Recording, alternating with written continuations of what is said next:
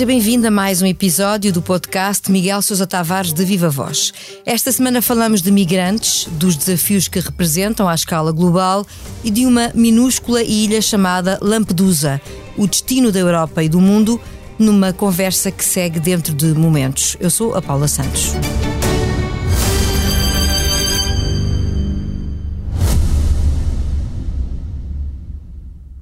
Este podcast Expresso é só um de muitos que pode ouvir no site do Expresso ou na sua plataforma preferida. Histórias inspiradoras, os debates que importam, entrevistas exclusivas. Da cultura à política, da economia ao humor.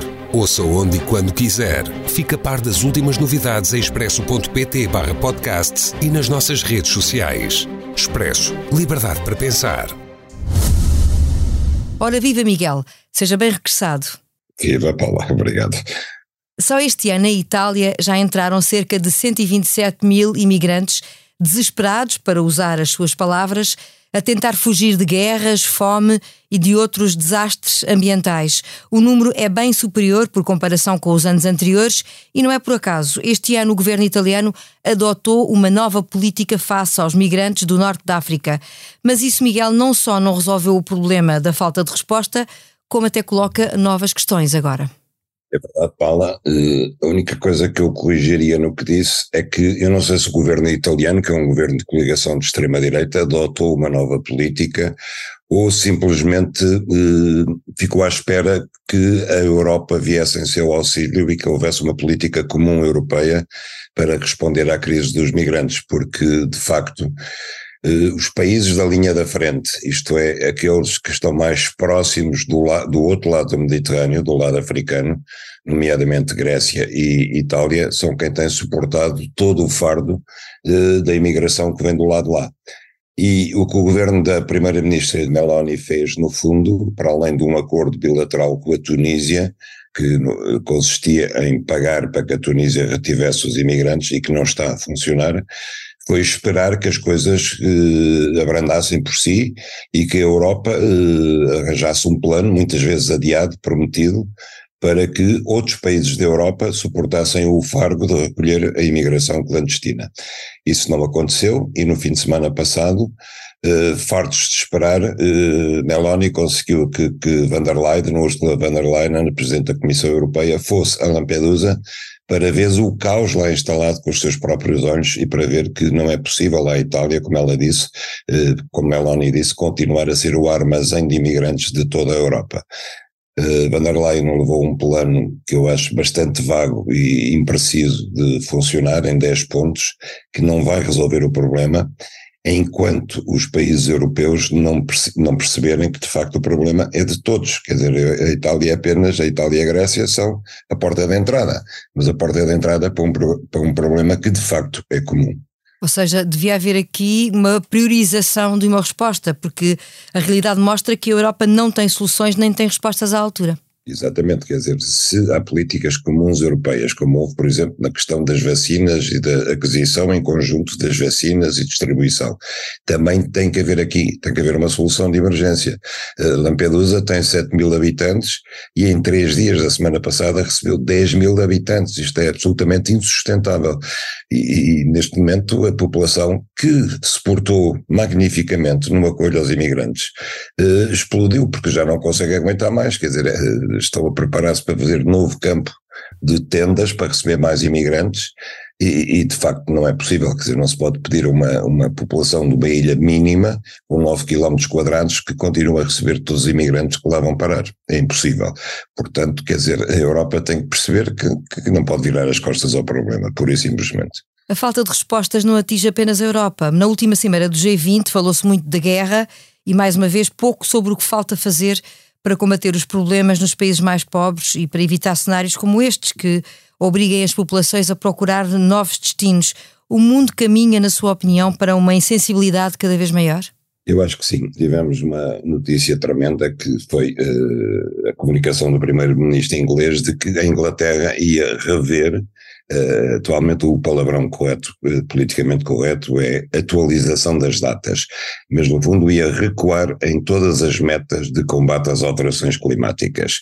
A desculpa de Sunak, do primeiro-ministro inglês, foi extraordinária, é que não queria sobrecarregar as famílias com os encargos resultantes das medidas que teriam que tomar em relação às alterações climáticas, nomeadamente uh, vai abreviar o prazo para que, o, para que os carros tenham que ser elétricos, deixem de ser a combustíveis fósseis, a mesma coisa em relação às bombas de calor em casa, uh, uh, trocar, tro meter bombas de calor e trocar pelos aquecimentos clássicos, a diesel, a carvão, etc., a eletricidade, e, e tudo isso, quer dizer, representa um andar para trás. Isso esteve presente na cimeira do G20, as alterações climáticas deixaram de ser uma prioridade para o mundo, Uh, vemos que neste momento continua a haver cada vez mais um investimento no petróleo, nas energias fósseis. Vemos que a Alemanha, que tinha aceito desmantelar as centrais, as centrais nucleares, uh, voltou atrás, uh, estabeleceu uma moratória para isso. Inclusivamente, outros países regressaram à indústria a carvão, que é a indústria mais poluente que existe. Portugal, nesse aspecto, foi uma exceção e todas as metas que tinham sido estabelecidas no Acordo de Paris, na Cimeira do Clima de Glasgow, etc., estão todas altamente comprometidas, ao ponto de António Guterres, comentando o que se passou na Cimeira do G20, na última Cimeira, ter perguntado se os líderes não sentem o calor porque de facto depois de termos assistido este verão a tanta tragédia eh, determinada pelas alterações climáticas, como inundações fora de tempo, eh, ondas de calor como nunca tinham sido visto, incêndios descontroláveis, quer dizer, tudo sinais de que o planeta está em absoluta revolta com, com a pegada humana descontrolada que está a agir sobre ele, eh, eu acho que é uma verdadeira cegueira continuar tudo a subir para o ar e a pensar que se pode fazer business as usual e continuar assente tudo nas energias fósseis como se nada fosse. E tudo isso acontece, nomeadamente isso que o, que o Miguel acabou de revelar, eh, que foram decisões do Reino Unido, na mesma altura em que em Nova Iorque António Guterres estava justamente a liderar uma cimeira, e está, sobre as alterações climáticas, onde o Reino Unido não tem presença, tal como não tem a França. E, e o recado que é enviado ao mesmo tempo é este, não é? É um paradoxo. É, quer dizer, já, já chegámos, já passámos do ponto em que os líderes mundiais iam às cimeiras fazer promessas que não cumpriam, para o ponto em que agora nem sequer vão às cimeiras para não terem que fazer promessas que já sabem que não vão cumprir. Eu acho que isto é extremamente grave. E, e realmente o que, é, o, o que é notável no meio disto tudo é que estamos todos a funcionar no curto prazo. Quer os líderes que estão a pensar nas próximas eleições, quer o, o, o próprio eleitorado que não se importa de mandar a resolução destes problemas Uh, nem sequer é para a geração seguinte, porque eu acho que isto vai explodir antes da geração seguinte, é mandar isto para depois da manhã ou para amanhã, porque quando o Sunak uh, vem dizer que vai adiar o combate às alterações climáticas para não sobrecarregar as famílias, ele sabe que vai ter a opinião pública do seu lado. Ou seja, ele sabe que a opinião pública vai pensar: ok, ótimo, bestial, eu agora escuso estar a gastar dinheiro em nome das alterações climáticas, deixa-me cá continuar na minha e pronto.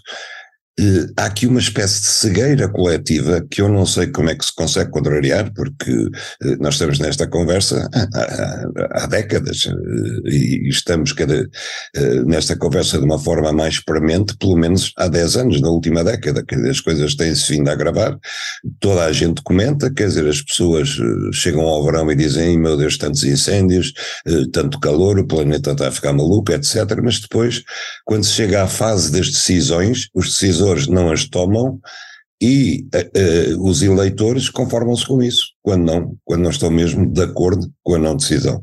O que é que pode, se é que pode ainda António Guterres fazer em prol desta missão? Uh, estará cada vez mais sozinho neste processo o secretário-geral das Nações Unidas? Eu acho que está, está cada vez mais sozinho, sem dúvida que ele é uma voz a clamar no deserto, sobretudo num momento em que as atenções estão todas concentradas noutras coisas, como a guerra da Ucrânia, em que a discussão sobre, por exemplo, a Assembleia Geral da ONU, eh, a abertura e a discussão, praticamente nenhum discurso importante se concentrou nas alterações climáticas. O mesmo sucedeu nas reuniões do Conselho de Segurança. Está tudo concentrado na guerra da Ucrânia não para encontrar caminhos para a paz, mas para prosseguir a guerra ou para, para a troca de acusações entre a Ucrânia e a Rússia, entre os que estão de um lado e os que estão do outro, e não há nenhum pensamento fundamental em relação a isto, e, e, e, o combate às alterações climáticas o envolve o mundo inteiro, os países ricos e também os países emergentes, como a Índia, países que são altamente poluidores, como a Índia, como o Brasil, que tem a questão da Amazónia pendente, que é determinante para o planeta todo, ou há uma convergência de todos esses países, ou então não há possibilidade de seguir em frente. E quando todas as atenções estão concentradas na história da guerra da Ucrânia, como secando toda a rota, como se não houvesse mais nenhum tema fundamental para, para a humanidade, então é difícil prosseguir. Eu acho que António Guterres, neste momento, e eu louvo-lhe o papel que ele tem tido e a, e a, intervenção dele, mas creio que neste momento a única maneira que ele tem, que lhe resta de chamar a atenção, é demitir-se, demitir-se dizendo, ouçam, eu chamei-vos a atenção muitas vezes, mas vocês caminham para o suicídio, pois caminham, mas não comigo. Isso seria uma espécie de bomba atómica? Acha que pode ser um caminho a, a vir a ser seguido? Não sei, mas quer dizer, ele, ele, já disse tanta coisa. Ele já disse, nós, no, aqui há dias ele disse, nós acabamos de arrombar as portas do inferno. Nós agora estamos a caminho do inferno. Já disse tudo. E, mas não disse com mera retórica, quer dizer, tudo isto é dito com, com estudos eh, em apoio, com, com estudos científicos, com números, com datas, com prazos, com, com, com, eh, com, uma base científica, não é um mero discurso retórico. Nós não estamos aqui a falar de, de um discurso catastrofista, de ambientalistas, não, nós estamos a falar com base em estudos científicos.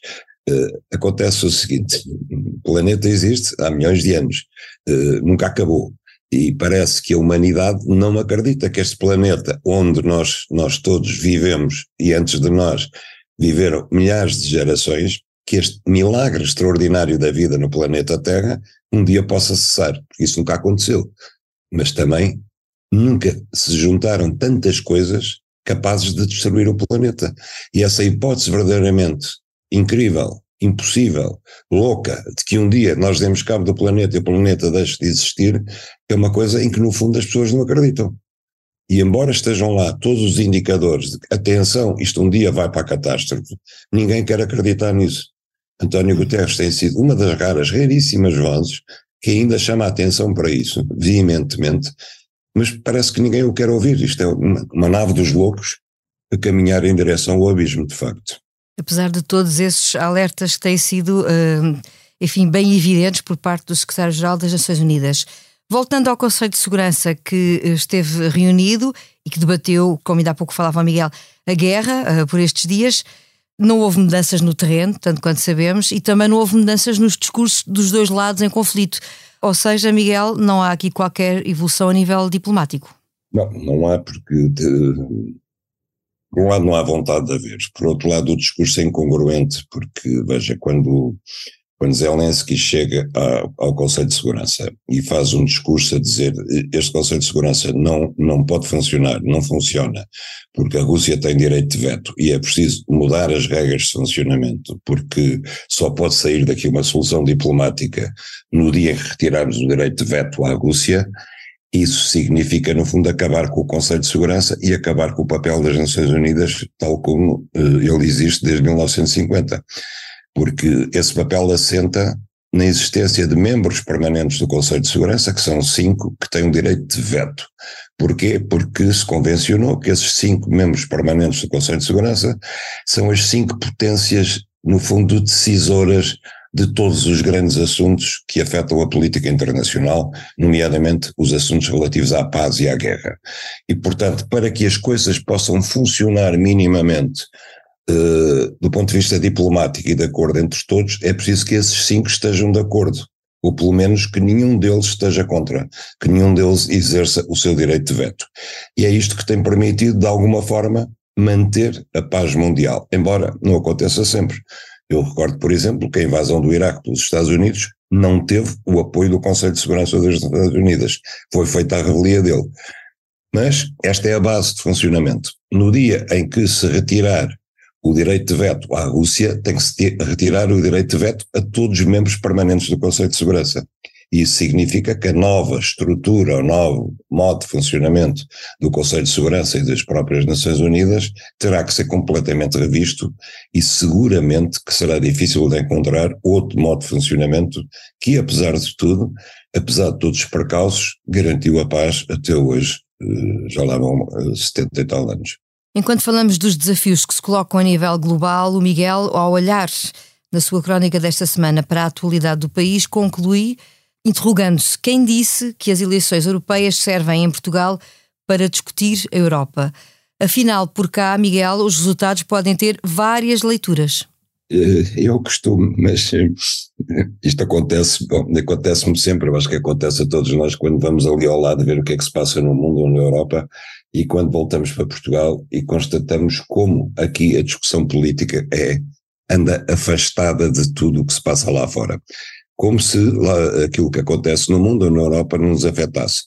E quando eu olho para a discussão acerca das eleições europeias, para as análises que se fazem, eh, tudo aquilo que se diz, de facto, é se eh, Luís Montenegro vai sobreviver às eleições europeias, mantendo-se como secretário, como presidente do PSD, se António Costa também vai conseguir resistir ou se vai ser forçado a sair, eh, dando lugar a Pedro Nuno Santos ou quem quer que seja, se vai ter que fazer uma, uma modulação ministerial, se o PS vai perder de tal maneira que Marcelo aproveita para finalmente, depois de tantas ameaças veladas ou explícitas, dissolver a Assembleia, Uh, se o Chega vai crescer ou não vai crescer, quer dizer, parece que as eleições europeias servem unicamente para medir o barómetro à situação política portuguesa. Não servem de forma alguma para discutir aquilo que são as grandes questões europeias e a sua influência em Portugal, nomeadamente não só a crise dos imigrantes, nomeadamente não só as alterações climáticas de que já falamos, mas, por exemplo, a adesão de mais países do leste à, à, à União Europeia, a juntar-se ao Clube dos 27. E não tínhamos qualquer dúvida, quando essa adesão acontecer, e vai acontecer, acabaram de vez os dinheiros europeus para Portugal. Porque não vai haver dinheiro eh, que chegue para continuar a sustentar países como Portugal, que estamos há 40 anos a receber dinheiros europeus. Não vai haver. E, portanto, essa discussão tem que ser feita. Nós não podemos deixar de aproveitar as eleições europeias para pôr em cima da mesa uma discussão. Como é que Portugal vai votar uh, uh, na extensão da União Europeia a outros países, nomeadamente a Ucrânia e não só. Como é que Portugal vai uh, se posicionar uh, na questão dos imigrantes? Eu vi, eu, eu, cito no meu artigo uma entrevista que, que, a ministra Ana Catarina Mendes deu à República, em que diz, ah, nós estamos abertos a receber os imigrantes todos. É muito fácil dizer isso, porque nós não temos fronteira com, com, com, com com, com, os países africanos, estamos próximos de Marrocos, mas Marrocos não manda para cá imigrantes, manda sim para a Espanha, mas no dia em que tivermos invasões de imigrantes, como a Itália, se isso acontecer, como é que nós nos posicionamos? Qual é o nosso limite? Deixamos entrar todos? Não deixamos? Como é que é? Essa discussão tem que ser feita. Isso não é feita nas europeias, é, é feita quando? Se nós vamos passar as europeias a discutir se chegou a vez de Pedro Nuno Santos ou se chegou a vez de, de alguém concorrer contra Luís Montenegro, uh, Quer dizer, para que, é que servem essas europeias? Para nada, só para medir o barómetro político português. Então, para isso faz sondagens, não é preciso eleições europeias. Já aqui deixou várias pistas de temas que não estão na ordem do dia, mas deviam estar quando se fala das eleições europeias em Portugal. E aqui chegados, passamos ao improviso. A venda da TAP está prestes a avançar e esta semana António Costa aproveitou o debate da moção de censura do Chega para admitir a privatização da totalidade do capital da empresa, cenário que não tem estado em cima da mesa. O que é que podemos esperar depois de tantas queixas contra a privatização do governo anterior e de uma nacionalização por parte do governo da Geringonça? Falar agora nisto faz algum sentido? Paulo, que não faz sentido nenhum é o zigue-zague que, que, António Costa e, e, e, os socialistas têm tido em relação ao dossiê. TAP. Um zigue-zague permanente que dura pelo menos há uma dúzia de anos. Uh, ora são contra a privatização ainda que parcial, ora são a favor da, da nacionalização de 51%, ora são a favor da nacionalização total, ora são a favor da privatização parcial, ora agora são a favor da privatização total. Este zigue-zague permanente é uma coisa que que revela absoluta falta de visão, de planeamento e de. de eu, eu, nem sei explicar, quer dizer, porque tão depressa nos dizem que a TAP é essencial para o país, como de, de repente parece que deixou de ser essencial para o país. Inclusivamente, isto é uma coisa que deve criar um, um ambiente de total instabilidade dentro de, da companhia e, e, entre os seus trabalhadores e mostra, por exemplo, até que ponto foi inútil a comissão de inquérito à TAP. Eu não sei se a Paula se lembra, mas eu falei daqui na, aqui na altura várias vezes que as coisas importantes a discutir sobre a TAP nunca foram levantadas na comissão de inquérito, exceto pelo PCP, e, que não foi seguido pelos outros partidos que estavam na comissão de inquérito, mas foi o único, onde seja feita, que levantou essas questões.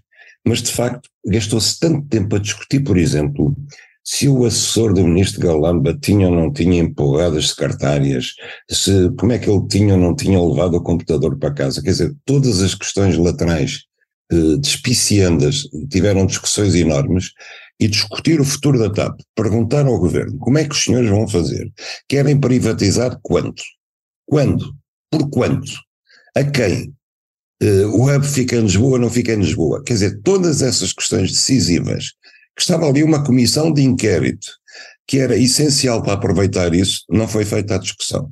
E agora, subitamente, vemos o primeiro-ministro, o grande nacionalizador da TAP, o homem que, que inspirou que, uh, a injeção de 3,2 mil milhões dos contribuintes na TAP, a dizer-nos: não, não, agora vai tudo.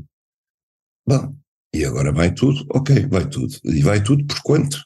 É a grande questão. De, de quanto, quanto dos 3,2 mil milhões é que nós vamos recuperar com essa venda, porque ele não pode dizer vamos vender tudo sem dizer por quanto, não é? Porque isso é essencial, é absolutamente essencial.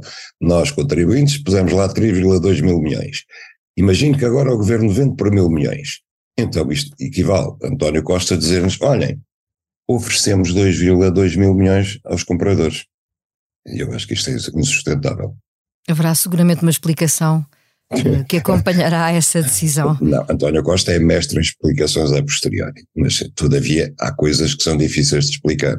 E explicar que 3,2 mil milhões é igual a mil milhões, eu acho que é difícil de explicar. E há perguntas que ficam ainda por responder. E com esta ideia de zigue-zague sobre a venda da TAP, chegamos ao fim de mais um episódio do podcast Miguel Sousa Tavares de Viva Voz. O destino da Europa e do mundo, a opinião à sexta-feira com a sonoplastia a cargo do João Martins.